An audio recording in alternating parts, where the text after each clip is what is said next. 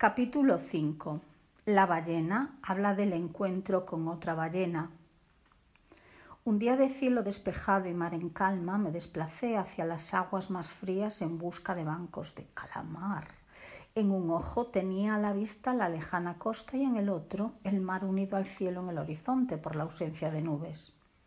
En una de las ocasiones en que me sumergí llegó hasta mí el canto conocido de una ballena calderón, pero no era el canto para convocar al grupo hacia aguas de abundancia, ni tampoco era el canto triste del duelo. Cuando una cría de calderón muere, su madre o la madre de la madre o las ballenas ancianas que ya no pueden parir, aferra al vallenato con su boca y se desplaza durante días sosteniéndolo hasta que el cuerpo de la cría pierde firmeza y se va desgarrando y solo lo suelta cuando sabe que el cuerpo no quedará flotando a merced de las corrientes, sino que se unirá al silencio del agua más profunda.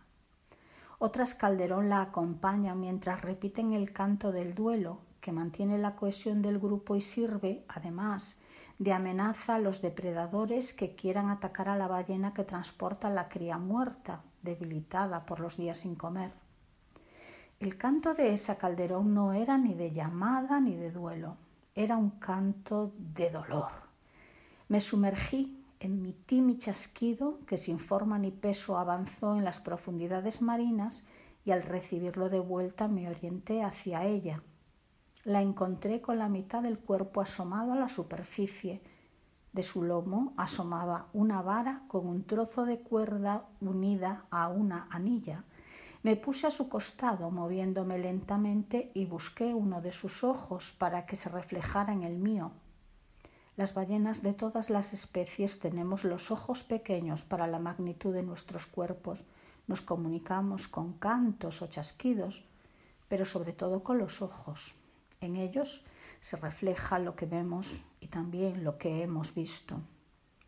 En el ojo de la ballena Calderón vi que la vara clavada en su lomo se llama arpón y es una invención de los hombres. En el ojo de la ballena Calderón vi que el arpón había perforado sus pulmones y casi no podía respirar. En el ojo de la ballena Calderón vi una advertencia. Los hombres empezaban a cazarnos.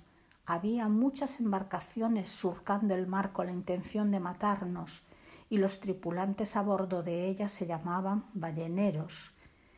Pero en el ojo de la ballena Calderón no vi nada más, porque el silencio de las profundidades marinas reclamó el silencio del aire y de sus pulmones heridos. Muy pronto sentí el canto de duelo repetido por otras ballenas de su especie que se acercaron, se sumergieron y reaparecieron en la superficie realizando un movimiento de tristeza circular que habría de durar todo tiempo requerido por el mar hasta apropiarse definitivamente de su cuerpo.